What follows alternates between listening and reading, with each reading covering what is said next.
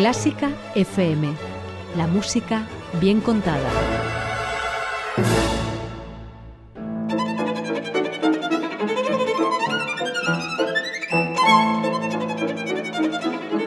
Hoy toca con Carlos Iribarren.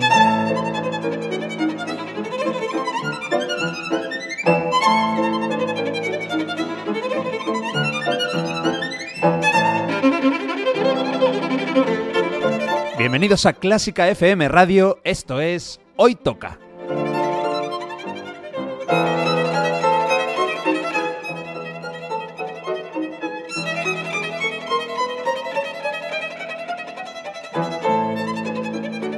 Vamos a escuchar música de calidad, de primera categoría. Algunas piezas son conocidas, otras no tanto, pero todas tienen algo en común. A mí me encantan. Espero que disfrutéis escuchándolo tanto como nosotros haciéndolo. Y por cierto, podéis y debéis seguirnos en Twitter, en Facebook y en Instagram. Esto es Clásica FM Radio.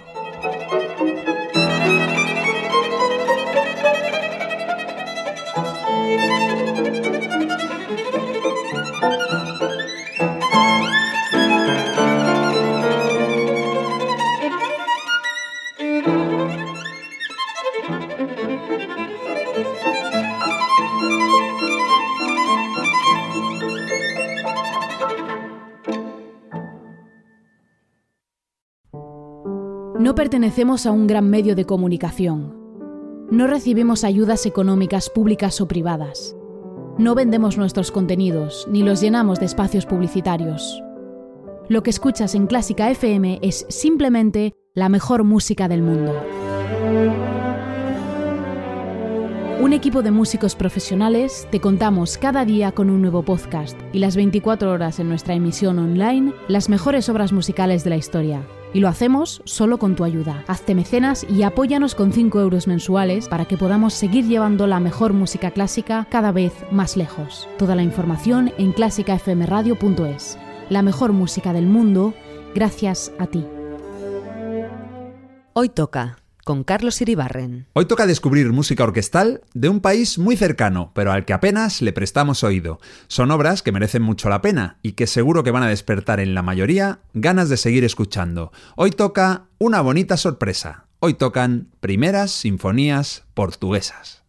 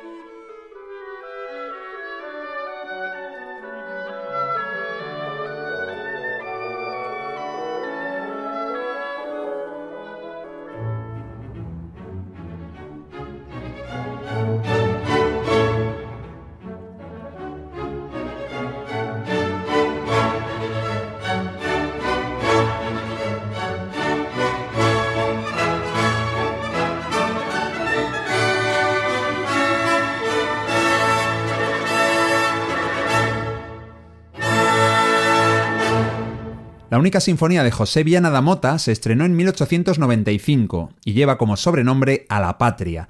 Lo que hemos escuchado es el inicio, alegro heroico, interpretado por la Orquesta Filarmónica de San Petersburgo dirigida por Mario Mateus. Uy, Mario Moreus, ¿cómo estás? Uy, viva Portugal, dan ganas de decir. Viva ¿eh? Portugal, Porque vamos, es que, qué heroísmo. Parece, claro, alegro heroico. Qué heroísmo. Sin H, por cierto. Eso es que en italiano no lleva H. En italiano no, la heroica de Beethoven allí sin H, claro. Ah, claro, pues eso. Pero, eh, oye, qué, qué, pasión por el país. Mm. Es que cuando ha empezado me ha parecido el himno. Digo, esto será el himno de Portugal directamente. Has visto a la selección, ¿no? Ahí cantando todos con la mano en el pecho. Hoy creo que vas a disfrutar especialmente, Mario. ¿Por qué? Bueno, porque el programa es de sinfonías, que tú, te gustan bastante, pero es que estas tres que he traído, es que creo que es música de la que a ti te gusta. De calidad, de, categoría. Sí, pero aparte... que a mí me encanta. Eso es, soy inimitable porque no, no, no acabo de reconocerme. Bueno, te cuento algo sobre este compositor, Viana da Mota. Eh, el original Viana y da Mota dobla la N, dobla la T, pero luego en general se puede ver ya sin, sin esas letras dobles. Da Mota junto. No, separado. Mm. Viana da Mota. Nació, uy, lo he llevado el italiano. Nació en la isla de Santo Tomé. Esto está en el Golfo de Guinea. Pero es que entonces, en 1868, la fecha de su nacimiento pertenecía a Portugal. Su familia se mudó cerca de Sindra, de Sintra, perdón, qué bonito es Sintra, y allí el pequeño José comenzó a estudiar música. Esto me ha llamado la atención. Compuso muchas piezas para piano y líder. ¿Mm? Canciones, sí. pero con letra en alemán. Claro, Cogía los poemas alemanes, no sé si él sabía alemán, pero le ponía música a poemas en alemán. Le faltó nacionalismo ahí, porque es verdad que, a ver, esto se hacía mucho, Albeni tiene poemas eh, franceses musicalizados, ¿no? Eh, se hacía mucho porque Francia y Alemania eran como el centro de la música, pero es verdad que a veces el compositor de un país tan, bueno, o menos significativo, eh, debería tirar también por su lengua. Pues te estás adelantando porque también compuso canciones con letra en portugués. Así que sí, sí. Damota también fue uno de los últimos alumnos que tuvo el gran Franz Liszt. No puede ser. Te lo juro. ¿Cuánto fue que, cuando hablamos de esto? En el de Sinfonía... Hace tres programas, en el Italianas. Italianas. Con Sgambati, que es... Dijimos que había que hacer un programa de alumnos de Franz Liszt. Sí, sí. Porque, porque están saliendo por todos los lados. Además salen de estos menos conocidos. Yo no sé qué tenía Liszt que les abría las puertas en el momento, pero luego no los hacía trascendentales. Bueno, pues con Viana da Mota, desde luego, también... A si tenía una mafia Liszt. Así vamos a ah, descubrir aquí. Y se llevaba. igual cobraba a los alumnos por darles clase, fíjate. Bueno, sí, eso se llama sueldo. Bueno, eh, Diana Damota se convirtió en un auténtico virtuoso del piano y recorrió el, mundo, aclamado como pianista, interpretando obras sobre todo de Bach, Beethoven y Alcan, este compositor francés que de vez en cuando aparece por aquí, más de lo que su fama. Es otro de los que fueron muy famosos en vida, porque mm. fue como muy loco, muy revolucionario en el momento muy adorado por el público, pero que luego, sin embargo, no se ha reconocido su calidad tanto a posteriori. Es decir, Alcan fue contemporáneo a otros muchos que han sido muy, mucho más tocados y famosos que él. Pero se toca, ¿eh? Eh, yo Sí, tenía ¿no? muchos compañeros en la carrera o en el máster que les gustaba bucear por sus obras. No era yo. No, a ti te gustaba bucear por el Índico, Sí. por las Maldivas. Que de todos modos, el primer día que sonó aquí Alcan dijiste que esa pieza que no te gustaba, que era muy repetitiva y previsible. Así Nunca, que- o sea, no- otra vez pusiste otra que sí. sí, luego hubo otra que te gustó más. Pero en general lo que yo he escuchado de Alcan es un compositor que me parece un poco artificial. eh, aquí insultando a la gente. Algo. Ahora lo busco en mi diccionario, si no, pero seguro Ah, que vale. le pone algo así. ya que he buscado que los compositores portugueses no están en el diccionario. Un por lo que diccionario, recordemos que te compraste Sí. en Inglaterra, que eh, lógicamente está Sí. en inglés, y te y hace una crítica a un montón de compositores de la historia. Y he mirado y los tres portugueses de hoy no hay ninguno. No están. Estos ingleses han marginado a los portugueses. ¿Por qué? Porque, porque fueron también piratas como ellos. Luego o- busco los españoles, igual nos llevamos una sorpresa. Ah. Igual tampoco Falla está, ¿eh? que lo he Sí. mirado, sí. Pero Alcan me parece un compositor un poco efectista. Eso le gusta mucho a la gente. Pero a mí me parece un poco barato. Lo vale, que, lo que barato. hace. Toma ya. Bueno, se hizo muy amigo también este Viana da Mota del compositor italiano. Mira, atento, que esto te va a gustar. Ferruccio Busoni. Sí. Y con él tocó en el año 1900 exacto, en Weimar, en Alemania, la novena de Beethoven para dos pianos. Arreglada por. No se sabe. Por- no hace falta arreglar, no estaba nada estropeado, Mario. La transcribieron. Que yo te tenga que venir de, de mi, No, porque- mi cultura a decir esto. Eh, o sea, yo no sé si Beethoven, no creo que Beethoven hiciese. Creo que Liszt, Liszt las hizo, pero para, todas para piano. para un solo piano, pero esto es para dos pianos. Igual fue Busoni. no sé. Pues puede ser. Busoni, desde luego, era muy de hacer Sí. adaptaciones, etcétera. No ha sonado ¿Y nunca. quién en cantaba? ¿Cantarían ellos? Ah, bueno, claro, el coro. No, esto era para dos pianos sin, sin nada más. Y Francesc Serra canta, como no, ha escuchado esta obra, esta primera sinfonía de Viana da Mota, y tiene su opinión sobre este alegro heroico que acabamos de escuchar. A ver si estás de acuerdo. A ver. Empieza con la exposición del primer tema por los violines, violas y chelos. Una solemne marcha de características casi británicas. Este himno del principio. Bueno, si a mí- si a mí me Tan, dices que es el himno de. Portugal, me lo creo también. También creo. ¿Portugal fue colonia de? De nadie. No, Portugal, joder. Portugal, fue la, la colonizadora. Claro, la Sí. colonizadora, ya te he dicho. Cuando Sí. he dicho piratas me refería un poco a eso. Y Santo Tomé, por ejemplo, en África, hombre, Portugal tuvo Brasil. Vamos, y, Macao quedado- en Asia. Han tenido en América, en África, en África Angola también era de Portugal, y en Asia, o sea que menos en Oceanía, que igual lo miramos y también, en tres continentes tuvieron los portugueses. Era un poco la época de España, vamos, la época del siglo X y XV, Es que yo creo eran los que máquinas. ese sonido que a lo mejor Francesc relaciona con Inglaterra realmente es un sonido imperial. Hmm, ¿Sabes? total. Más que, más que de un país, sino de un, de un estado grande en el que Mm. quiere hacer pompa de lo que tiene. Pompa y circunstancia Sí. quieren hacer, como Edgar. Bueno, el segundo tema es presentado por la primera trompa, recibiendo el soporte de las tres restantes. En el, trabajo en el trabajado desarrollo, perdón, emplea formas contrapuntísticas. Los primeros versos del poema que inspiró a Viana da Mota poseen un carácter heroico, y es que esto no lo he dicho todavía, pero cada movimiento de esta sinfonía está inspirado en un poema de un poeta portugués del siglo XVI que se llamó Luis de Camões, que es un pues como nuestro Cervantes Sí. y que tiene una obra mítica, un poema que se llama Los Lusíadas. Os Lusíadas se llama en portugués. Y yo siempre había pensado Os Lusíadas que era como la Ilíada, algo así, Mm. por, por asociación de Y no. ideas. Y no, está hablando de personas, de los Lusíadas, que son los descendentes del Luso. O sea, los Ah. lusos, los portugueses. Yo no sabía esto hasta que Es como si llamasen los ibéricos. los ibéricos, pues Sí. algo así, o los íberos. O... Así que eh, ojo a Luis de Camões porque va a volver a aparecer en la siguiente sinfonía, con el siguiente compositor, porque ahora, fíjate, retrocedemos 84 años, Mario, de finales del 19 a 1811. 1811. Estaba pensando mientras hablabas, ahora, porque ¿cuánta música hay inspirada en Cervantes? Más allá del Quijote, no tanta. Pero por lo que veo, Luis de Camões sí que inspiró mucho a los compositores. Bueno, a ver, do- eh, Cervantes también, ¿eh?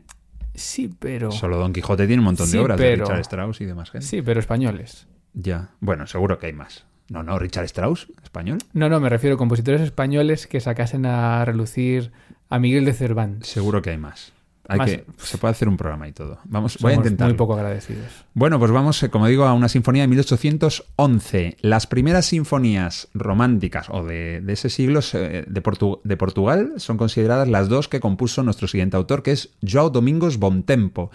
El- es de corte clásico, lógicamente en 1811 tampoco le había dado tiempo a, a evolucionar demasiado a, a ya la música romántica, etcétera. Él nació en Lisboa en 1775, cinco años después que Beethoven. Allí murió con 66 años. Qué bonita ciudad Lisboa, la conoces, ¿no? Sí, y no soy de sus partidarios. ¿Por qué? Creo que Lisboa o te gusta mucho o no te gusta. ¿Y a ti no te gusta? Mm, he estado dos o tres veces y nunca me he enamorado. Buah, no, lo No. entiendo, no lo puedo entender. Eh, me parece una ciudad muy particular y muy bella en momentos concretos, pero ¿Cuándo? ¿De, de cinco Muy- y media a siete? muy dejada, muy desorganizada, muy abandonada, ¿Sí? muy poco cuidada. Sí. ¿En serio? La última vez fue hace un año, así que Ya, estuve. ya. Y hablas con conocimiento. Y no, no me ha llegado a enamorar. ¿Sabes lo que me gustó de Portugal? Las Azores. Ah, Eso es, eso no es una conozco, maravilla. Eso es una bien. maravilla. Pero Lisboa no tanto. Bueno, pues yo soy muy fan de Lisboa. Cuando vaya a las Azores te diré. El caso es que tuvo la oportunidad a buen tempo de viajar a Italia. ¿Para qué? Para descubrir las óperas del momento. Pero es que él no estaba por la ópera. Él prefirió irse a París y a Londres para prepararse de otra manera. Y fue profesor ni más ni menos que de una joven que con pues era muy importante ya. Clara. No, era la reina de Portugal, María II. No, no, no hubieras acertado ni yo tampoco. La obra más conocida de este hombre, de Joao Domingos Bontempo, es El Requiem para Luis de Camões. Por eso te decía que es muy importante. Y aparte sus dos sinfonías, nos vamos a quedar con la primera. Este, eh, el movimiento es el tercero, el andante sostenuto de esa primera sinfonía en mi bemol, su opus 11. Joao Domingos Bontempo. La orquesta es la del Algarve, dirigida por Álvaro Casuto.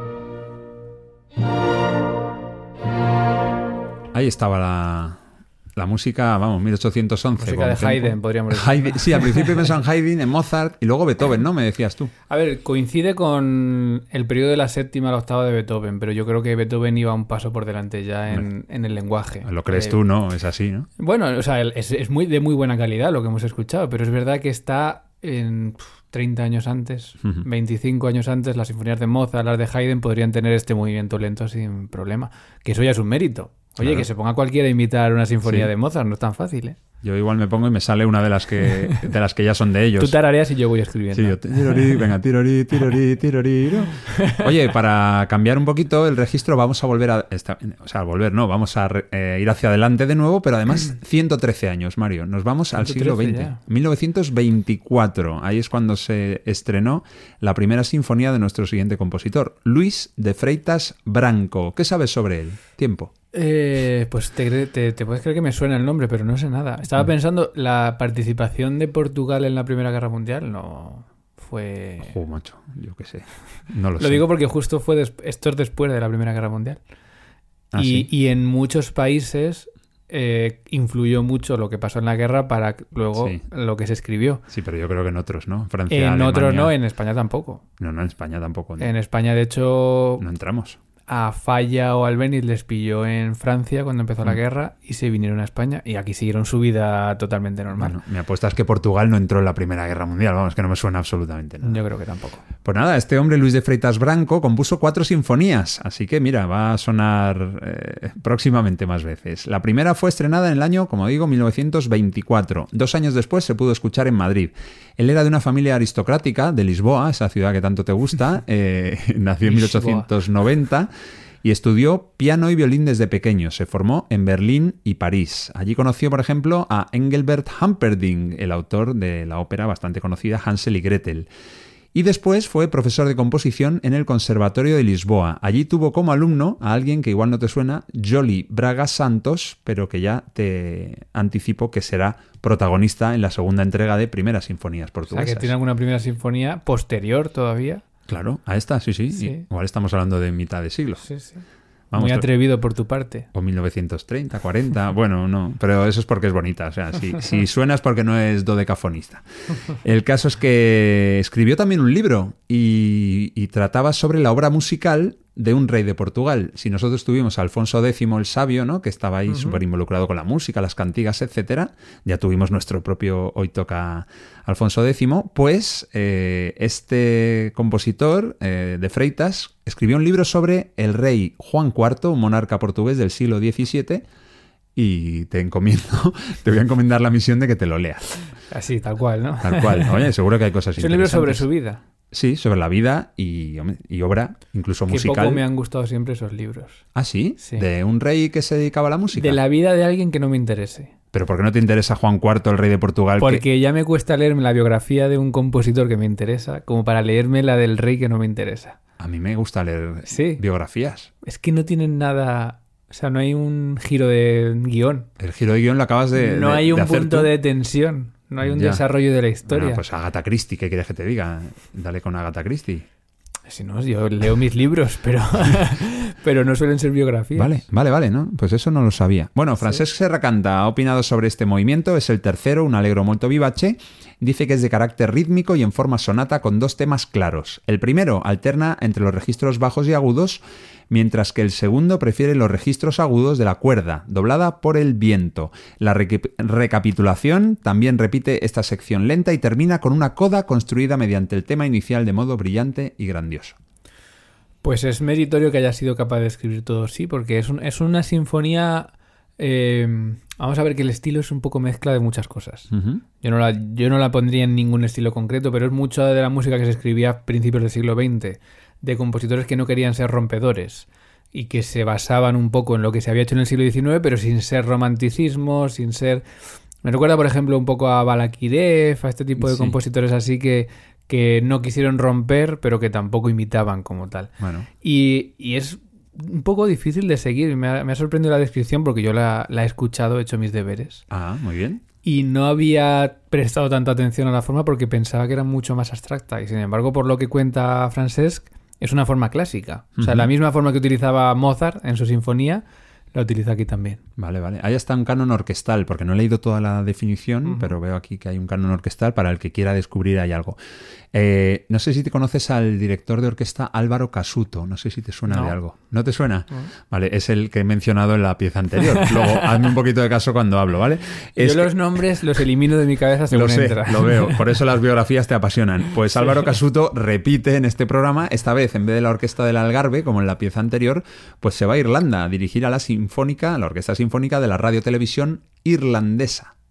La eh, ay, RTE. RT Que ves RTE y dice radio televisión eslovena. Eirean, Eirean, ¿no? De Eire. Bueno, pues de ahí es. Esa es la orquesta. Y con ellos, y inter- interpretando este Alegro molto vivace, tercer movimiento de la Sinfonía número uno en Fa mayor, que no lo he dicho, de Luis de Freitas Branco, pues vamos a despedir este programa, el primero en el que hacemos un poco de caso a músicos portugueses. A mí esto, este movimiento me encanta. Tiene un toque misterioso de banda sonora también. que me Sí, a mí me gusta, pero no me apasiona. Ya. Eh, No te encanta. no lo voy a vender como algo que no me parece, porque, pero, pero bueno, eh, a ver, es música de calidad, como tú dices al principio del programa. Eso es. Y, y sí que es recomendable escucharlo. Que la gente lo escuche y que nos diga, oye, 1926, has dicho? No, 20 16. No, no, 24. 24, que nos pongamos un poco en ese momento a ver quién nos sugiere esta música. Estos programas también sirven, aparte de para descubrir música nueva y escucharnos a ti y a mí aquí charlar de todo, para que, oye, pues de repente te dicen, oye, ¿conoces a un compositor Viana da Mota? ¿Conoces a Joao Y yo Domingos diré, no, Bontempo? Claro, es tu problema. ¿Conoces a Luis de Freitas Branco? yo diré, Pues jamás he escuchado hablar. eso es jamás, pero vamos, sí, pero seguro me juego todo. Pues no, no, son compositores muy buenos, son compositores portugueses que, oye, pues que también le dieron forma a la música clásica en si su me preguntas país. el primero ya no me acuerdo. Calla, que yo tampoco. José Viana da Mota, Luis de Freitas Branco y Joao Domingos Bontempo. Y esta vez los he dicho los tres sin mirar. He cambiado el orden del segundo y el tercero. Ellos también hicieron pues música maravillosa. También tienen sus primeras sinfonías y hemos escuchado una pequeña muestra de cada uno de ellos. La mejor música del mundo, como siempre, en Clásica FM. Hasta el próximo. Hoy toca. Adeus.